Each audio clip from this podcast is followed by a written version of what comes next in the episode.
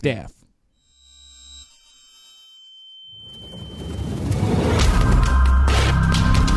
Eu sou Gisele Camargo e esse é o Anticast número 485.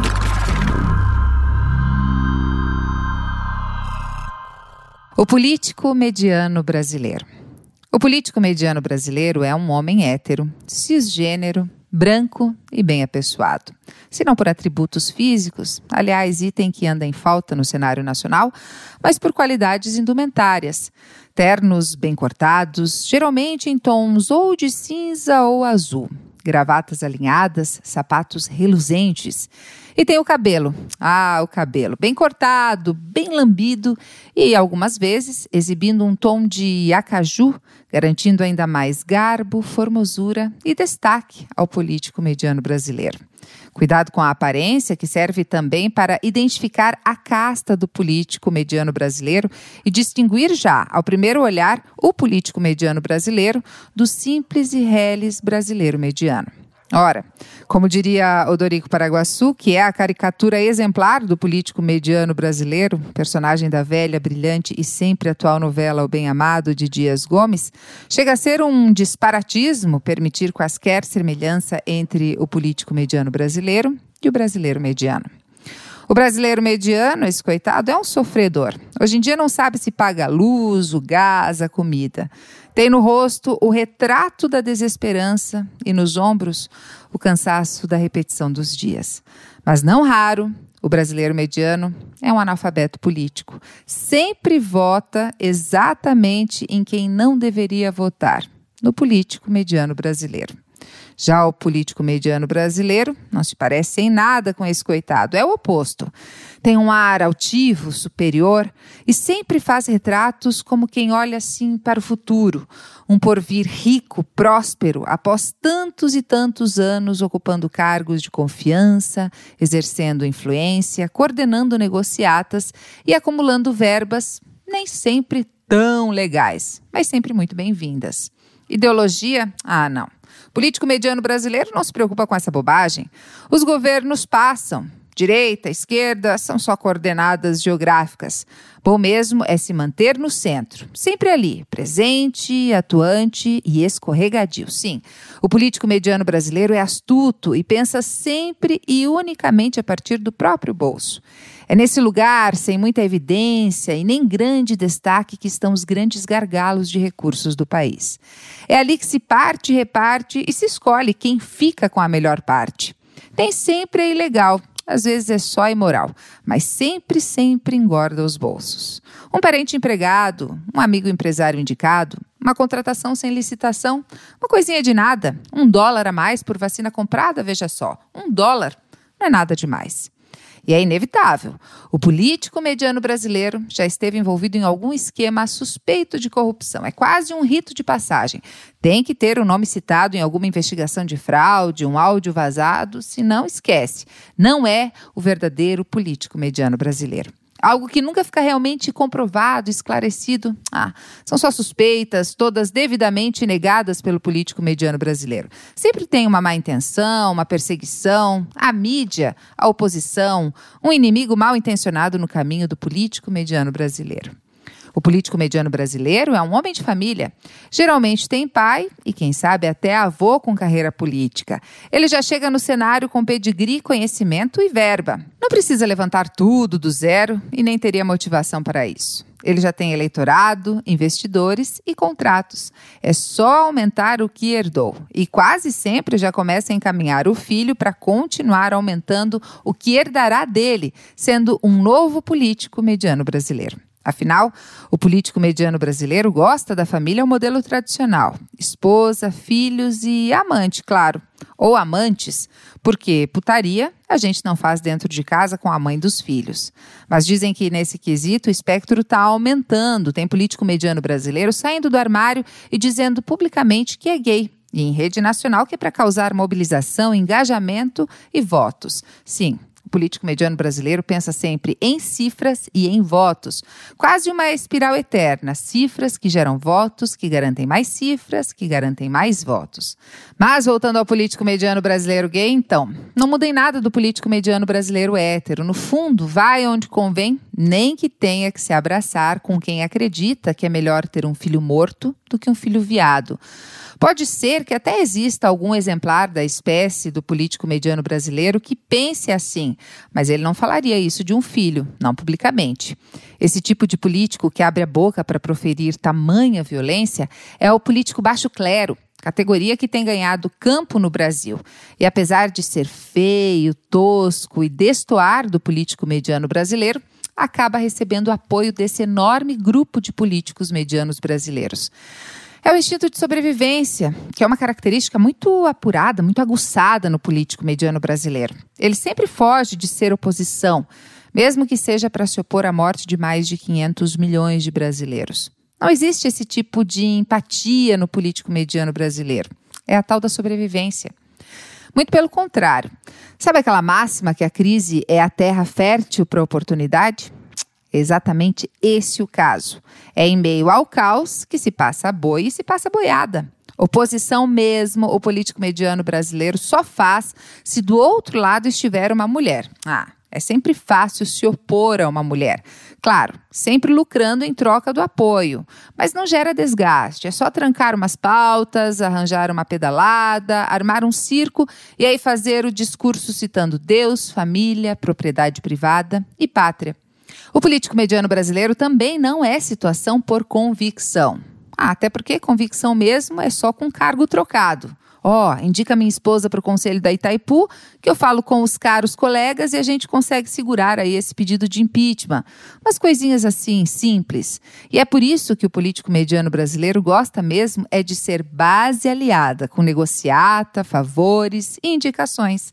O político mediano brasileiro entende de comunicação e geralmente tem uma rádio, um jornal, uma TV lá no seu curral eleitoral. Às vezes tem um grupo de comunicação. E esse é mais um segredo para se manter popularidade e verbas de comunicação. O político mediano brasileiro fala bem, em público costuma ser bastante agradável, tem um tom afável, é amistoso, passa um ar paterno, fala com convicção, conhecedor das mazelas que não vive, sabe descrever como ninguém o sofrimento do povo brasileiro. O político mediano brasileiro sempre faz parecer que é ele quem pode salvar a pátria e faz tudo, tudo parecer muito fácil. Só é preciso que o povo confie e vote nele. Quem vê o político mediano brasileiro falando, distribuindo sorrisos, acenos, acredita que ele realmente gosta do povo e que se preocupa com a nação. Olhando assim o político mediano brasileiro, é quase impossível acreditar que, para ele, é muito simples trocar a vida de um brasileiro por um dólar a cada vacina comprada em transações mal contadas. É difícil de acreditar, mas acontece. Enquanto a população morre, valas comuns são cavadas, famílias inteiras são eliminadas. Enquanto pessoas agonizam sem ar, corpos são empilhados em geladeiras e empresários veem a falência chegar, uma verdadeira desgraça se abatendo sobre o país. O político mediano brasileiro, que tem a solução em mãos, resolve esperar um pouquinho mais para saber qual será o lucro que ele pode ter. Não faz sentido essa troca de vidas por dinheiro e muito além das questões humanitárias, óbvias e éticas. E está aí um dos grandes e inquietantes mistérios. Qual é o sentido? O político mediano brasileiro já é um rico, geralmente muito rico. Para além do salário e benefícios que destoam dos ganhos da maioria dos brasileiros, o político mediano brasileiro é, na maioria das vezes, dono de alguma empresa atuando com destaque em algum ramo imobiliário, pecuário ou agrícola, quando não da comunicação, claro. Dinheiro não falta ao político mediano brasileiro, nem a ele e nem às futuras gerações que o sucederão, mantendo o império do político mediano brasileiro. Talvez a única explicação possível é que o político mediano brasileiro é um ganancioso, tem um desejo sem fim de ter sempre e sempre mais. E a ganância enriquece o ego, mas empobrece a alma. A ganância desumaniza, coisifica seres humanos e precifica a vida. Um dólar apenas. A ganância do político mediano brasileiro é um saco sem fundo, um sumidouro, onde some tudo. Além do dinheiro, somem o caráter, a humanidade, a esperança. A ganância do político mediano brasileiro mata.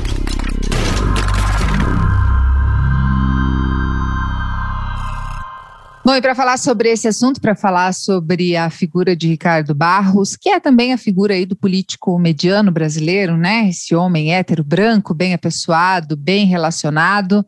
A gente conversa com ele, que é jornalista aqui no Paraná, aqui porque é de Curitiba que eu falo, há 35 anos trabalhou na redação dos principais jornais aqui do estado, com relevância nacional. Enfim, sempre trabalhando na área política, atualmente é editor-chefe do Jornal do Ônibus. Edson Fonseca, obrigada pela participação, é um prazer. O prazer é todo meu, Gisele, e é sempre legal a gente conversar sobre política, tentar passar né, informação para o público, dos bastidores, principalmente, para o pessoal entender o que, que acontece. Né? É, a gente vê aí Ricardo Barros, que não é uma figura nova, né, na política, ele está há mais de 30 anos aí atuando no cenário político, enfim, com uma relevância nacional e estando de maneira bastante incisiva em vários governos, mas quem é Ricardo Barros? Da onde vem essa figura paranaense aí que agora né, ganhou destaque, está com os, to, todos os olhos voltados aí para ele, porque se tornou uma figura-chave desse que pode ser o maior escândalo de corrupção aí da, dos governos da, da nova da democracia brasileira. O Ricardo Barros é um, um empresário e político de, de, de, longa data de Maringá. Ele começou a carreira muito cedo, ele foi prefeito de Maringá com 29 anos. Em 94, ele foi eleito deputado federal pela primeira vez, junto com, com José Janene e com o Nelson Meurer, que eram os três. Eles foram eleitos pelo, pelo PFL e depois fundaram um núcleo que era do, do, do antigo PPB, que hoje é o PP. Né?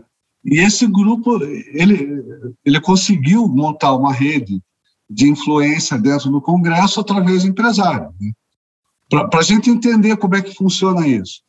Ninguém vai botar a mão no próprio bolso para fazer política. Então, o político influente é aquele que consegue atrair investimentos para colocar dinheiro na campanha, para que você possa se eleger e manter, manter o, o ciclo de funcionamento da política. E o José Janine, que já é morto e foi muito conhecido pelo escândalo do, do, do mensalão, né? É, conseguiu, ele, junto com o Ricardo Barros e o meu, conseguiram montar essa rede de financiamento de, é, de política no, no, no, interior do Paraná. Esse é o começo da carreira dele.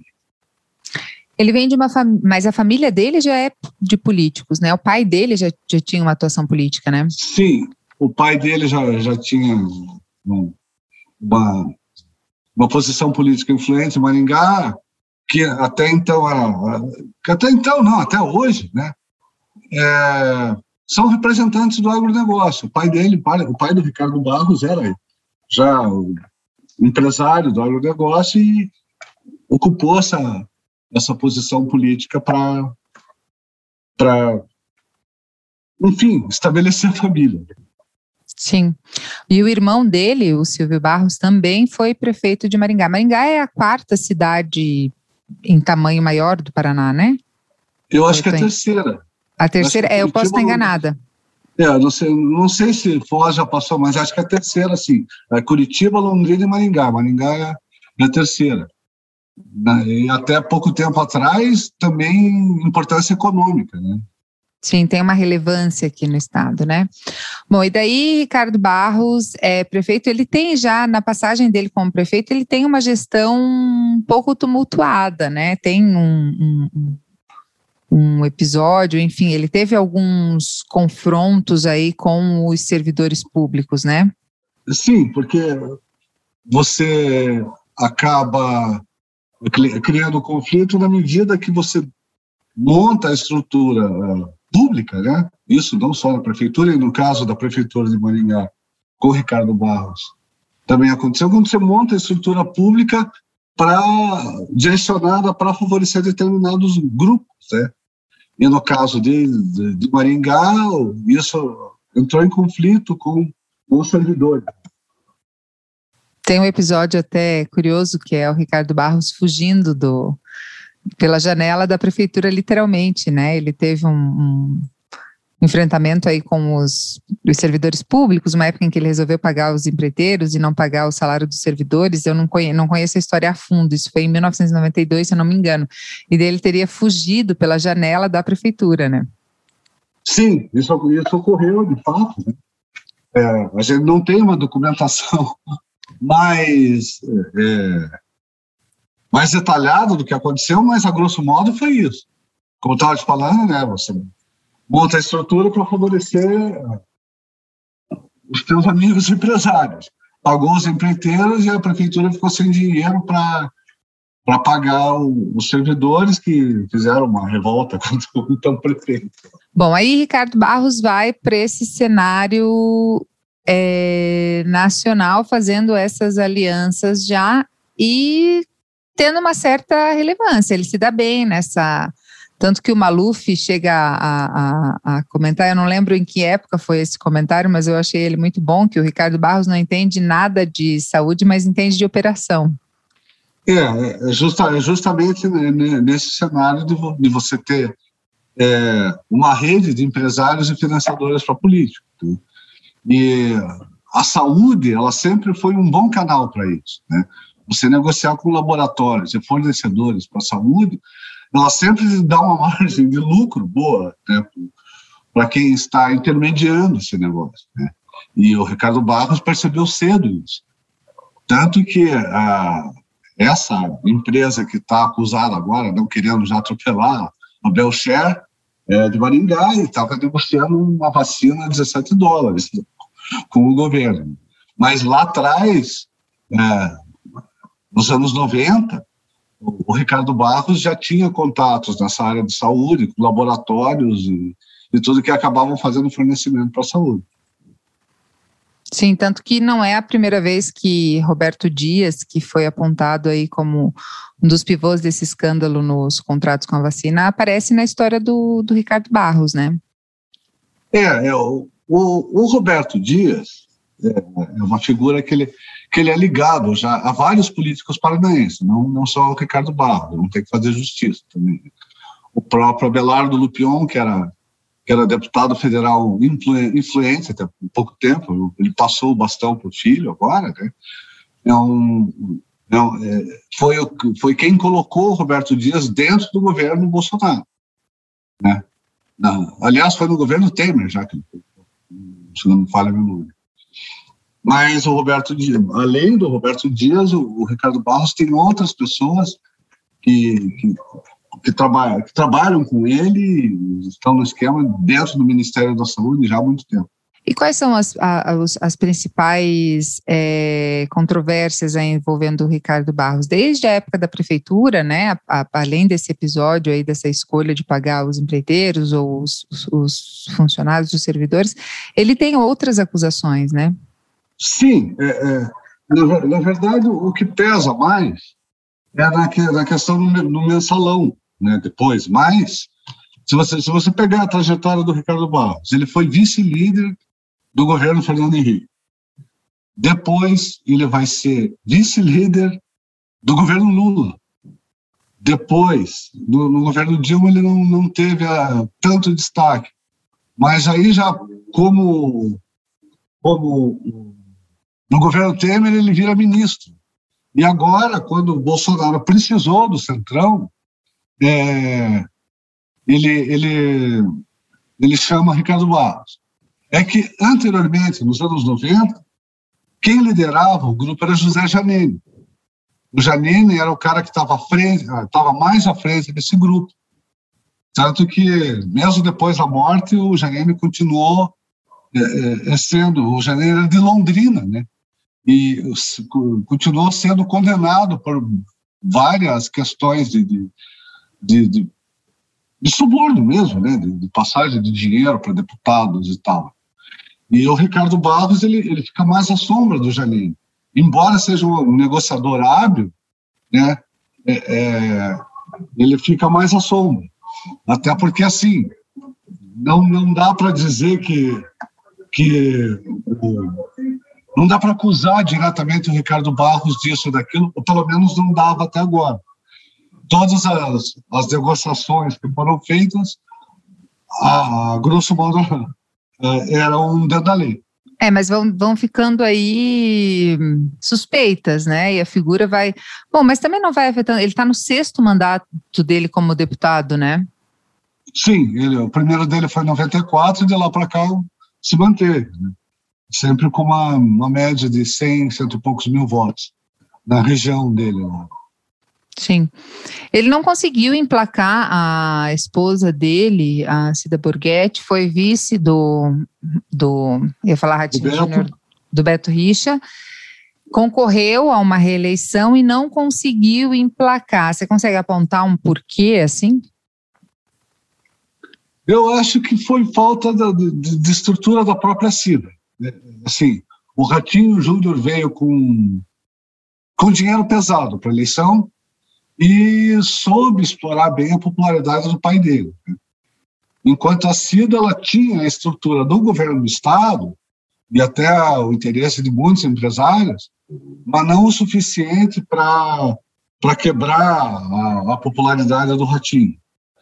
E quando foi um confronto direto na televisão, para convencer o eleitor comum, faltou punch para a Cida. Ela não tem a mesma pegada de, de político que tem o Ricardo Barros. Né? Tanto que ela perdeu a eleição no primeiro debate. Sabe? Não, passou do primeiro debate, ela não conseguiu su sustentar a imagem que o, que o Ricardo Barros tinha. E eu tenho amigos que trabalham dentro do, do trabalharam dentro do governo Cida Borghetti, e ficava muito claro que o governador era o Ricardo Barros, né? Então, é, ele não conseguiu né, passar a imagem dele para Cida e ele mesmo não conseguiu se eleger senador. Faltou, dentro do Paraná, um pouco mais de, de, de popularidade. Faltou ele explorar ou tentar virar uma figura popular dentro do Paraná. Isso ele não tem. Assim como a Maria Vitória, a filha deles, né, não conseguiu é, é, a, a, prefeitura de Curitiba em 2016 ela concorreu, né? Sim, ela concorreu em 2016. Ela, ela também, ela é uma política muito jovem, né? Ela, Sim, ela estava fazendo um teste ali mesmo, né? É, ela estava medindo a temperatura, né? Para medir a febre, né? Para ver o, onde é que ela até onde ela ia. Mas assim, ainda falta falta essa questão da popularidade, porque o, o Ricardo Barros é muito bom de bastidor, mas a questão de voto é outra história. Tanto que nesses seis mandatos, a, a votação dele se manteve. É, 100, cento e poucos mil votos, tem mais e menos, sabe? E, e para você tentar voos mais altos, a popularidade é fundamental, né? Óbvio. Sim. É, eu estava até pesquisando aqui que é, para falar sobre ele, eu realmente não conheço muito do, do, Ricardo Barros. Eu trabalhava no governo na época em que a Cida Burguetti foi governador e realmente ele era uma figurinha que estava sempre por ali, assim, sempre muito presente, enfim. E, e aí eu li uma, uma matéria do jornal o Globo de 1999 que o então deputado federal Jair Bolsonaro, que na época era filiado ao PPB, acusou o, o Ricardo Barros, que era do mesmo partido, de chantageá-lo para influenciar na votação de um projeto legislativo que previa a cobrança de contribuição previdenciária. Então, quando você fala que o Ricardo Barros é muito bom de bastidor, dá para imaginar realmente que essa acusação do Bolsonaro seja verdadeira, assim, né? Que ele realmente faz essa, não, não necessariamente sobre, é, é, enfim, sobre uma, sobre uma cobrança, sobre de propina e tal, mas sobre essa influência para conseguir converter um voto do colega ali, né? Sim, porque na verdade, quando, quando você tem essa, essa rede de empresários que vai financiar a campanha, são os caras que vão botar, vão botar o dinheiro dentro do partido. E você tem os caciques dos partidos que dependem desse dinheiro do partido para tocar a, a, sua carreira política, né? Então, é, é, o mesmo caso do Eduardo Cunha. Porque como, como o Eduardo Cunha conseguiu ser presidente da Câmara dos Deputados? Ele tinha uma bancada de 100 deputados que dependiam dele para a eleição. Né? E, e, hoje o Ricardo Barros ele tem uma bancada grande que são parlamentares que dependem desse dinheiro arrecadado através da rede dele para serem reeleitos. Porque a, a cabeça de político, né, para a gente entender, está sempre na eleição. o cara está nesse mandato já pensando no próximo. Então, então, isso acaba sendo uma forma, uma moeda de troca importante dentro do Congresso. Quem é o cara que traz o dinheiro para dentro do partido.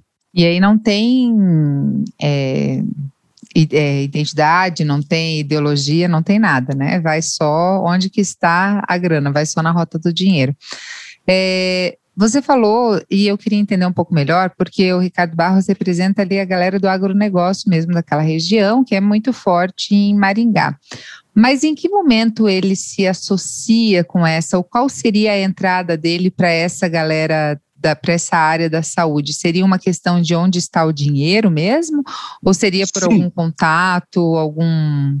Não, foi, foi o contrário. Ele percebeu onde estava o dinheiro, né? e aí, a partir daí, ele estabelece alguns contatos e, e, e eh, coloca alguns contatos nessa área, né? como é o caso dessa, dessa empresa, Belcher, que está sendo acusada agora do, do, de, de, negociar a vacina chinesa 17 dólares lá, que tem como um dos sócios filho de um dos grandes amigos dele de Maringá, que é o Chiquinho Ribeiro. Uhum. O filho do Chiquinho Ribeiro é um dos sócios da Belcher. O Chiquinho Ribeiro é dono da Pneumar, que é uma empresa de, de pneus, lá de Maringá. Só que está sempre junto ao Ricardo Barros, deu, inclusive participando com cargos de uma política. Ele foi diretor da, da, da Sanepar aqui, enquanto a Cida Borghetti era governadora, e o filho dele é dessa Belcher. Então, eu estou citando esse caso, e tem outras pessoas que o Ricardo Barros acabou colocando dentro de, dessa intermediação de negócios com, com a área de saúde porque é uma área. Você imagine que o, governo é obrigado a, a aplicar 12,5% do orçamento, constitucionalmente. Então, você imagine quanto dinheiro isso não representa. Então, a partir disso é que, que ele percebe que, pô, se o dinheiro está ali, né? Você tem, você tem duas grandes áreas do Brasil que você pode, pode, pode entrar para ganhar dinheiro que é a saúde e a educação, porque tem é, são orçamentos carimbados, né? Então não tem como não ter dinheiro para a saúde. Se for da cultura, o ministro corta lá, cortou. Agora da, da saúde não tem como. Para a gente só deixar essa parte aí de, de, de Maringá, outro escândalo que ele teve envolvido aqui, eu até queria saber se você sabe como é que ficou, como é que, porque é isso, né? São acusações, são, enfim, mas nada, nada realmente teria ficado comprovado. É, o Ministério Público aqui do Paraná moveu uma denúncia que ele teria orientado o secretário municipal de saneamento a fazer um acordo entre duas agências de comunicação que disputavam a, licita a, a licitação, um negócio aí de acho que eram 7 milhões mais ou menos. À época o prefeito era o irmão dele, o, o Silvio Barros. Você sabe como é que, que, que, ficou essa acusação aí? Enfim, porque daí essa fazendo um acordo com as duas agências ia sobrar uma grana para a campanha do irmão dele. É, na, na verdade, não, não conseguiu se avançar na investigação. O próprio Ministério Público não conseguiu é, comprovar é que essas coisas são muito bem feitas. Né? Não conseguiu comprovar nada e, e, e, sem provas não tem como você chegar e, e ter uma atitude mais, ou, ou ter uma, uma, consequência maior. E ficou por isso mesmo. As agências tocaram lá na prefeitura de Maringá. É uma outra área que o Ricardo Barros tem muita influência, é, e aí que é a questão de você intermediar verbas do governo para meios de comunicação. Ele, ele tem canais dentro do, do da, da área de, de, comunicação e isso ele acaba tendo a simpatia de boa, boa parte da, da imprensa local. Né? É, ele não é muito, não é uma figura muito atacada por aqui, né? Assim, ele é, digamos, visto com bons olhos ou tratado com muito muita deferência por aqui, né? Pelo menos é a impressão que eu tenho. É, é justamente por isso. Então, ele, ele efetivamente faz, ele consegue, por exemplo, negociar uma verba de publicidade federal para um órgão local aqui do Paraná. Porque, assim, você pegando o governo Bolsonaro agora, vamos supor que você tivesse um, um jornal, um site, sei lá, que precisasse anúncio. Com quem você vai procurar? Sendo que o, o próprio governo Bolsonaro é muito confuso nessas coisas. Ninguém sabe quem faz o que direito lá dentro. E o Ricardo Barros é um cara que conseguiu trazer. Né? Ele trouxe em outros governos também. No governo Bolsonaro, ele está tá conseguindo fazer isso. Aí acaba ah, mexendo um pouco com esse orgulho paranista, sei lá como é que chama isso, uma figura paranaense de destaque do governo federal. Até porque o Paraná sempre foi é, é um estado patinho feio, assim, né? um, um, pouca influência política no, em, em Brasília. Então, quando se tem uma figura daqui com algum poder lá, acaba tendo essa deferência da imprensa local. É, com razão também, né? É, é, fale mal, fale bem, Ricardo Barros está lá em, em, nos últimos governos, assim, com bastante, com bastante notoriedade, né? Ele chega a ser ministro da Saúde numa troca de favores com o governo Temer. Foi uma troca de favores ali com o PP, né? Foi um agradecimento aí do Temer ao apoio que o PP deu é, durante o processo do impeachment da Dilma, né? Não, não, não só isso, José além do, do, da troca de favores, do agradecimento, é uma forma de amarrar esse grande grupo do, do Centrão é, como base de sustentação. Tanto que Temer teve é, denúncias graves contra ele e em nenhum momento se falou em derrubar o Temer, se falou em impeachment tal.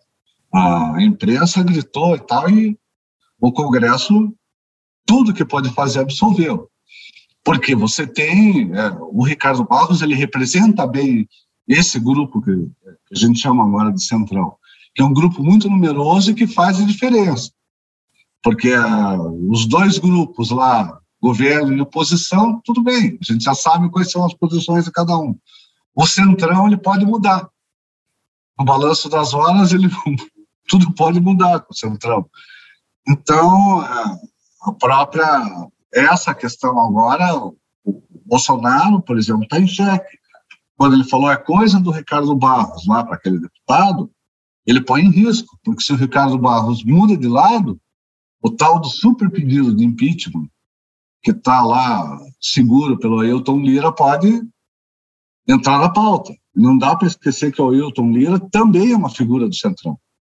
E vamos relembrar então como é que foi esse episódio agora mais recente com o Ricardo Barros, porque ele é apontado de ter indicado, primeiro assim, ele fez uma pressão para que a Anvisa, ele chegou a se indispor publicamente com a direção da Anvisa, fazendo declarações que foram rebatidas pelo, pelo diretor-geral da Anvisa é, sobre a liberação de vacinas, né? É, foi, foi justamente o, o, o contrato da, esse da Belcher, dado que essa empresa de Maringá, é, primeiro com a, com, a, com a vacina chinesa, um nome estranho que ela tem, é um nome diferente. É, enfim, que era uma vacina de, de 17 dólares. E depois, nesse caso da Covaxin, é, como ele assinou, ou ele propôs uma medida pela, pelo Congresso que se, uh, se a Anvisa da Índia, né, Índia aprovasse a vacina, ela não precisaria da, da aprovação da Anvisa aqui. Isso é absurdo, mas enfim, era, foi isso. Era uma medida que ele colocava o Instituto da Índia como um dos que dispensaria a a Anvisa de dar autorização. Além disso, tem a, a intermediação de, de você colocar ó, aquele contrato que ficou absurdo, né? Que era um, um dólar a mais por dose de vacina, né? Ele pressionou, ele não diretamente, mas através de outras pessoas, para que o contrato fosse assinado de vez. E aí aconteceu o episódio do funcionário do, do Ministério não querer liberar o contrato do, da Covaxin, né, que era um negócio que passa de, de, de 5 bilhões de dólares. Né. E daí tem outros detalhes que vão deixando essa história mais, o caldo mais grosso, assim, né? Nesse ínterim, o Bolsonaro indicou a Cida Borghetti para o conselho da Itaipu, né? Sim, é, a, a indicação da Cida também, embora tenha sido antes da, dessa questão das vacinas, aí, da saúde, foi uma forma de, de, de querer amarrar mais o, o, próprio Ricardo Barros dentro do, do governo dele do governo, à medida que o Bolsonaro se sentiu pressionado pela queda de popularidade, até apoio do Congresso, ele sentiu, eh, ele sentiu que precisava eh, fortalecer o laço desse, dele com o Centrão e o Centrão na figura do Ricardo Barros. Mas Porque quando é que foi essa indicação dele para a CIDA? Que, é, quando foi essa indicação da CIDA para o Conselho da Itaipu? Foi, foi em março agora. Uhum. Fazem fazem três meses, foi agora. Foi, foi no começo agora da, dessa, dessa maior união do Bolsonaro com o Centrão. Porque o ano passado, ano passado não, ano retrasado em 2019, teve até um episódio que acabou ficando meio chato, assim, numa reunião, Ricardo Barros teria dito que ele teria que o Congresso teria poder para demitir o presidente, que isso já havia acontecido as duas, ve duas vezes, ou seja, nessa época o Bolsonaro ainda não estava tão precisado do Centrão. Eles ainda estavam aí numa relação mais distante. É, porque o Bolsonaro, ele acreditou até um momento que a popularidade dele seria o suficiente para segurar ah, qualquer coisa que ele fizesse. É um, é um, é um governo estranho, é um, um governo em que o, presidente acha que pode tudo. À medida que essa que o, que o Congresso começou a desaprovar medidas é, que o Bolsonaro precisava para administrar, ele começou a sentir a pressão de que o Congresso, a qualquer momento, momento poderia demitir. E aí, essa, essa fala do Ricardo Barros é sim um tom de ameaça. Sabe? É, ele negou veementemente, tem até uma entrevista dele na Jovem Pan que ele, que ele é, se estranha assim com, com o Augusto Nunes, enfim, que eles têm uma, uma, uma treta ali ao vivo por essa questão, assim, que ele nega que tenha sido ameaçador, mas todo o contexto parece realmente ameaçador, né? Não, é bem ameaçador. Não, é uma, uma situação sutil, sabe? Foi um recado direto. Assim, é, ou acerta com a gente ou nós vamos tirar você sabe? É bem claro isso aí para qualquer um que, que acompanha a política, né? Não, não tem um meio termo. E a partir disso, e, enquanto estava a, a, outra direção da Câmara, Bolsonaro estava tomando seguidas derrotas no Congresso, ele sentiu a necessidade de se aproximar do Centrão e tomar as rédeas do, do, do Congresso. Colocou lá o Ailton Lira e o Rogério Pacheco, na Câmara do Senado, já com o objetivo de, de, de controlar mais o, o legislativo e, e, ter uma possibilidade maior de reeleição.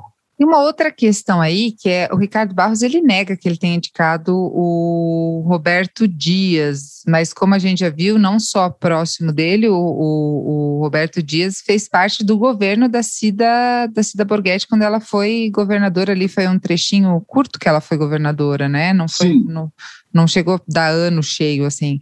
E, enfim, você acha que realmente houve essa indicação, não houve? Houve, houve. A questão é a seguinte: é, o Lupion, inclusive o próprio filho do, do Lupion, que é hoje deputado federal, também teve cargo no governo Cida Borghetti. É do mesmo grupo do Ricardo Barros. São os políticos tradicionais do Paraná. Então, quando a coisa apertou, agora que o Roberto Dias ficou na, na Berlinda, o Lupion assumiu a indicação sabe? Como se fosse uma pessoa muito diferente. Do...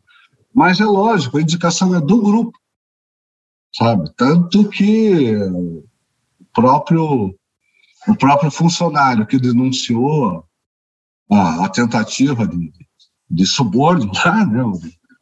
de fraude na, no contrato da vacina, fala o dinheiro para o grupo, né? Que na verdade assim o Ricardo Barros ele, ele é um homem de grupo, é um parlamentar de grupo. Ele não age sozinho. É claro que ele tem aproveita o fato de ele ter uma, uma liderança maior para colocar a filha, a mulher em posições políticas de destaque, né? Natural. Mas ele representa um grupo e esse grupo dá, dá apoio a ele. Então, ele não, não é um, um, político isolado, pelo contrário. Ele é um, ele é um político agregador, habilidoso, que consegue é, é, atrair cada vez mais parlamentares para esse grupo, a ponto do Centrão hoje ser decisivo para o presidente da República. É, há tempos já, né? Bolsonaro achou que não ia participar do Toma Lá da Cá, mas viu que, que não rola, né? Que não, não tem como. Se a gente, se a gente pegar não, na história recente, né, desde o governo Fernando Henrique, o Congresso tem tido um papel semelhante, é igual, sabe? Foi assim no governo Fernando Henrique, foi assim no governo Lula. Dilma não quis negociar com o Congresso dessa forma e caiu. Né? O, o Itamar, oh, o Itamar, nossa, o Temer negociou com, com, com, com o Congresso dessa forma e o Bolsonaro, quando percebeu que ia cair, ele acabou negociando também. É, é fica uma questão, né? Até quando? É. é. Ou, ou, até que, ou até que ponto isso é bom para o país né, também. Porque você deixar um presidente fazer qualquer coisa, ser autoritário, também não é bom para a democracia. Acho que é uma é. coisa bem, bem discutível também essa influência do Congresso. É, o problema é, claro é que, que não, é claro que não vamos levar para o lado do, do, interesse fisiológico, né? Mas que o governo, que o executivo tem que ter alimentação no legislativo, tem que ter. O problema é esse, é, o, é, o problema é que o que a gente tem aí dessa, desse contrapeso, desse fiel da balança, é o, é o centrão que é muito focado em si mesmo, né? O centrão não dá ponto sem nó, né? A gente vai vendo aí os acordos e as vantagens que vão sendo tiradas, enfim, como é que essa galera vai vai lucrando com isso, né? Com esse lugar aí, com essa, digamos, com essa negociação com, com o presidente, né? Com o governo. É, é que na, na, verdade eles têm os governos, né? Então você pega cargo de, desde ministro até o quinto, sexto escalão, eles são loteados pelos partidos de, de base de apoio. Então isso é uma questão muito séria no Brasil a, o serviço, a administração pública, ela virou moeda de troca de apoio político. Aí você chega a um ponto de ter a administração pública socateada, não nada contra o funcionário público de carreira, pelo contrário, são eles que seguram ainda a, a gestão de alguma coisa no país, mas essa questão das nomeações de direção de agências, de, de diretorias de ministério, enfim. É, é, muito sério isso. Você, além da questão da corrupção, você tem uma deficiência de administração. Bom, Ricardo Barros tem agora, está cada vez mais visível uma, uma fissura ali entre ele e o Lira, né? Até há, há boatos, há quem diga que quem fez a denúncia aí desse esquema é, é, próximo do Lira, enfim, como é que fica essa relação e como é que o Bolsonaro vai se equilibrar no meio dessas duas figuras? Na verdade, o Bolsonaro ele corre um risco, porque se ele apostar em, jogar o Ricardo Barros aos leões, né? Porque, porque o Bolsonaro tem, ele é muito assim também.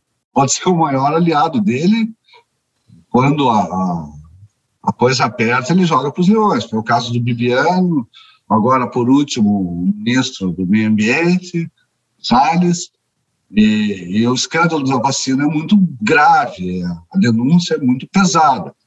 Se ele decidir jogar o Ricardo Barros para ser o vilão da história, corrupto, ele corre o sério risco de um impeachment.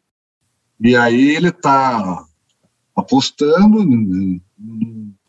numa fissura entre os dois para que o Ailton Lira, que é o presidente da Câmara, segure isso. Precisa ver até, até que ponto o, o Lira tem, tem estrutura para segurar a bronca. Porque é importante lembrar que o Ricardo Barros é um deputado com uma grande influência dentro do Congresso. Tem muitos parlamentares que dependem do esquema para continuar mantendo a política deles viva. Então, é, eu, eu não acredito que o Lira vá romper com o Ricardo Barros. E eu acho que o Bolsonaro vai estar numa sinuca de bico, vai ter que achar uma outra saída. E será que tem essa outra saída? Bom, eu não acredito que o impeachment vá, vá sair. A, até estava conversando com uma amiga que falou: ah, não sei para que em manifestação, porque não vai rolar. Não, não acho que vai rolar, até porque eu acho que dentro do Congresso o impeachment da Dilma deixou uma. Deixou marcas, né? Deixou um trauma Sim. ali, porque realmente foi bastante desgastante para a imagem do país. Enfim, a gente não acho que essa seja, nem acho que essa seja a melhor saída, embora eu gostaria dessa vingancinha, assim, sabe? Ver o Bolsonaro cansado, assim, tipo, ah, sai daqui, vagabundo, ninguém te quer mais aqui. Mas não sei qual vai ser a, a alternativa dele, assim, né? Como é que ele vai ficar. O problema dele ficar, para mim, é que ele vai é, trilhando esse caminho de desacreditar cada vez mais o sistema eleitoral e, enfim, o voto e como vai ser e não dar espaço para que ele conteste e não aceite os resultados das eleições do ano que vem, né? É, não, isso ele, ele já deu toda, toda a letra que ele não vai aceitar e também as pesquisas estão apontando que ele está cada vez mais longe de uma reeleição. Né? É um problema que a gente vai ter, vai ter que enfrentar. Só que eu acho que, que da mesma maneira que hoje você não tem um, um clima para impeachment, realmente ah, não há uma mobilização popular grande o suficiente para isso, até porque aí também a questão do impeachment já vira avacalhação, caiu um, caiu, não gostamos do presidente, tiramos, não pode ser assim. O sistema democrático ele tem que ser mais respeitar mais as suas regras, né?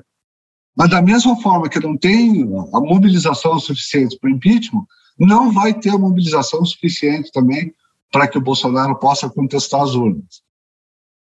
A hora que sair o resultado, ele pode até chiar, entrar com uma ação ou outra, mas vai ter que aceitar o resultado.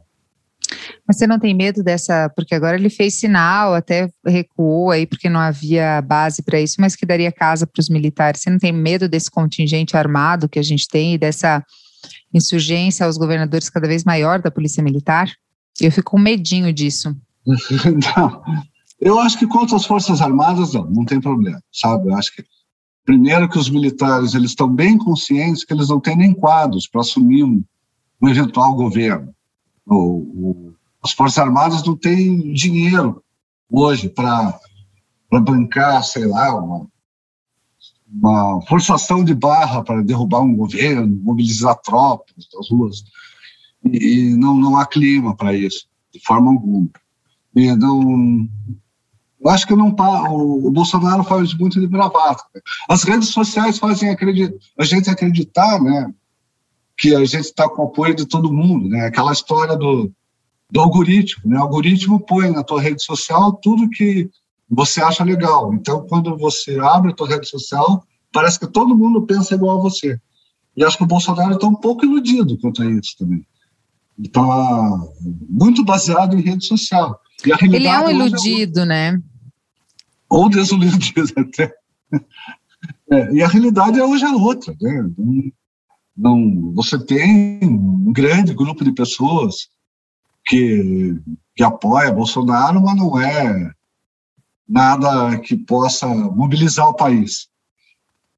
Assim, até porque são pessoas que estão empobrecendo, né, a olhos vistos, assim, a bolsos sentidos, né, e estão perdendo pessoas, né, cada vez, enfim, a gente tem aí uma, uma pandemia que, pessoas que morreram, muitas pessoas que poderiam ter Sim. sido vacinadas, né, que não Sim. precisavam ter ter morrido, né? Ricardo Barros deve depor essa semana, pelo menos eu vi alguma coisa que o Lewandowski pediu que, que deixa eu até abrir aqui porque eu tinha colado, é, é, o prazo de cinco dias ontem, o Lewandowski pediu para que a CPI se manifeste sobre a convocação do Ricardo Barros, e o Ricardo Barros tinha pedido para poder falar na quinta-feira, dia 8. O que, que o Ricardo Sim. Barros deve trazer aí nesse depoimento? Eu ele não vai se fazer, ele não vai fazer o tipo é, Eduardo, com o Eduardo Cunha, isso é Eduardo Cunha, né? Ele não vai fazer esse tipo assim, né? Tipo de, ah, jogar merda no ventilador e vamos lá. Não, não é o perfil dele. Pelo contrário, o Ricardo Barros é um, é um político muito calculista. Ele deve trazer documentações que, que implicam outros políticos ou que ou que pelo menos livram a cara dele. Assim, não, realmente eu não tenho nada com isso. É, a, a fala dele nesses dias entre entre as acusações e um possível depoimento é de que eu não tenho nada com isso e vou provar, sabe? Eu acho que é mais essa linha. Embora ele pegue um clima bem hostil dentro do, do, da CPI, eu tenho a impressão que ele vai conseguir, ou deve ter alguma documentação que prova essa inocência dele. Né? É, porque também chegar ali e encontrar o. Ai, como é que é o nome dele? Outra raposa velha pra caramba. O Renan. O Renan. Eu tenho uma amiga que diz que ela faz tudo certo na vida porque ela tem medo de fazer alguma. Ela trabalha em Brasília, ela é lobista. Ela falou: faço tudo certo na vida que eu tenho medo de entrar numa sala e dar de cara com o Renan Calheiro, sangue nos olhos. eu falei. As dão medo mesmo. É, São assustadores. E ali na, na, na CPI é, é, muita raposa, velho. É muita gente experiente. Agora, eu quero ver se o Ricardo Barros tem é uma prova. Será uma prova de fogo, interessante ver se ele consegue é, enfrentar essas raposas velhas e, e, provar que ele, que ele é realmente inocente. Né? É que ele é inocente então, sem colocar no colo do Bolsonaro, né? Eu acho que, que pode ser uma outra saída também, né? jogar para o colo do Bolsonaro. Tu acha que não, ele vai fazer isso? Não, não vai fazer isso, ele não vai fazer isso. Ele vai se limitar a, a tentar provar a inocência dele, que ele não tem nada a ver com nessa questão da, da, da Covaxin, né, que, que não vai é. ser fácil também né, provar que não tem nada a ver. Sim, né? Não vai ser muito. É, tem algumas falas polêmicas aí que marcaram a, a, a, a, trajetória do Ricardo Barros, pelo menos recentemente, assim. Uma foi sobre a questão do nepotismo, né? Ele se disse contra, disse que por ele essa palavra nem nem precisaria existir. Ele tem essa prática bem familiar. Aliás, é uma característica muito, né, desse, desse, desse político mediano brasileiro, essa, essa proximidade, né? Não, aqui, no, aqui no Paraná em particular, né? Se, se, se você pegar as lideranças políticas do Paraná durante os últimos anos, todos têm, inclusive quem se dizia de esquerda, né? Quando você pega o Requião, que sempre foi da esquerda, o filho dele é deputado. Enfim, e assim vai. O Beto Richa já é filho do Zé Richa, e nós vamos embora. Né? A política do Paraná, ela, ela tem esse cheiro de colonialismo, né? E então, eu acho só que o Ricardo Barros foi mais sincero que os outros. Né? Mas, ou mais cara de pau, não sei qual é a palavra. Você acha que ele se mantém lá? Que ele vai continuar como deputado até o final? Ou você acha que ele vai tentar alçar algum voo maior? Ele, ele tentou como senador é. agora e, e quebrou a cara, né? E acho que pelo menos na próxima eleição, não. Na próxima eleição, a, a, as coisas eh, já estão meio definidas aqui no Paraná. O Ratinho Júnior deve ser reeleito por WO, né? não, não tem outro adversário.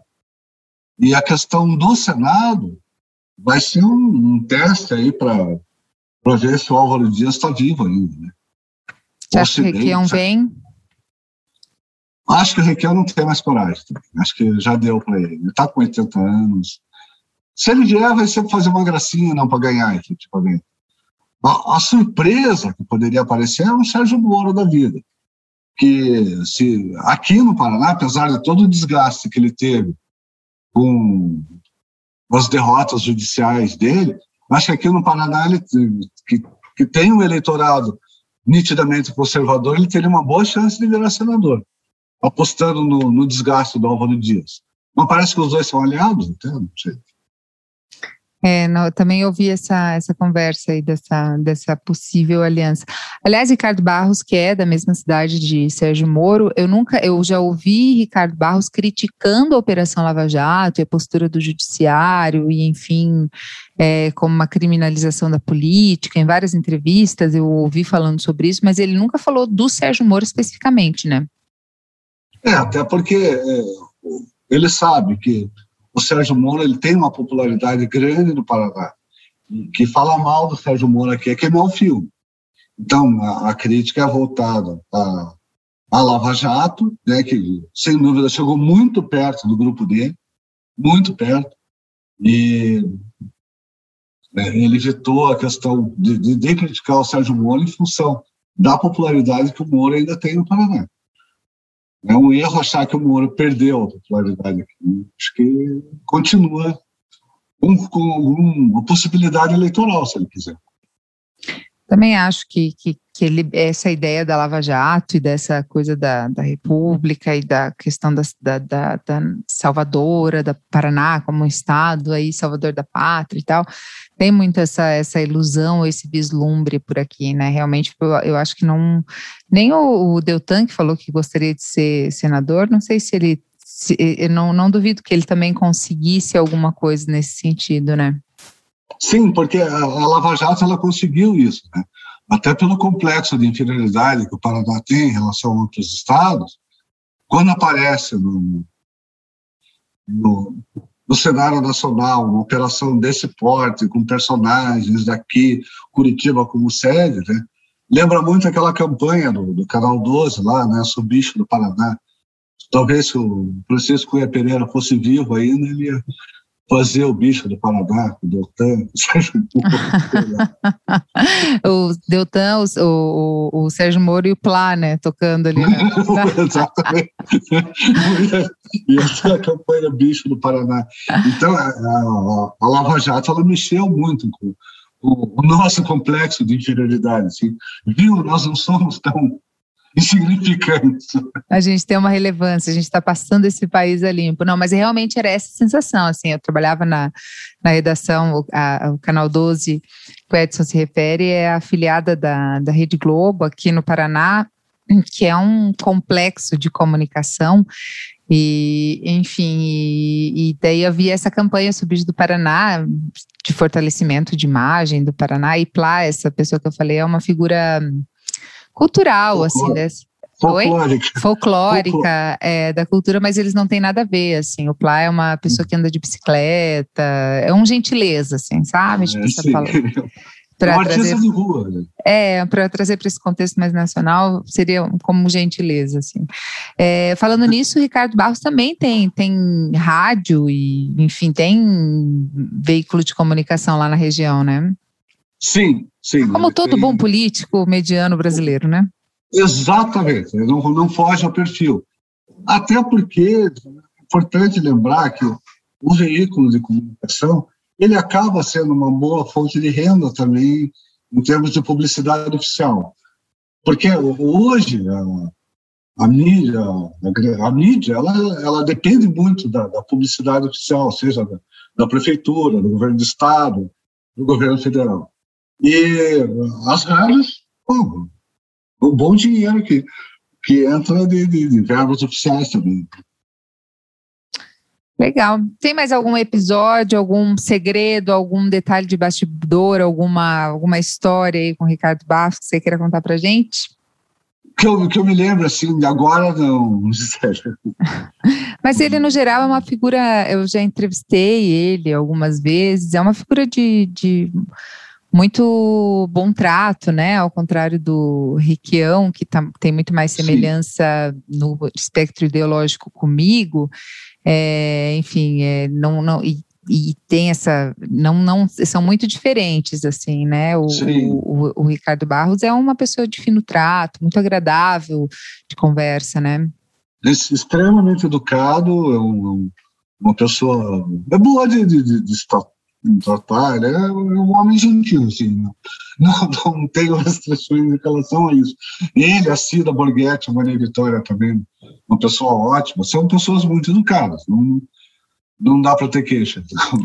Ah, tem a história do casamento da Maria Vitória, né? Vamos contar isso aqui para quem não é do Paraná, não é de Curitiba. Gente, foi um babado. Eu cheguei a ficar com dó dela, assim, de verdade, porque acho que eu consigo entender. É, Maria Vitória casou na principal igreja aqui de Curitiba, Igreja não, Católica. Não, e, e, a festa na Sociedade Garibaldi, né? No, no centro histórico de Curitiba. A mais tradicional, né?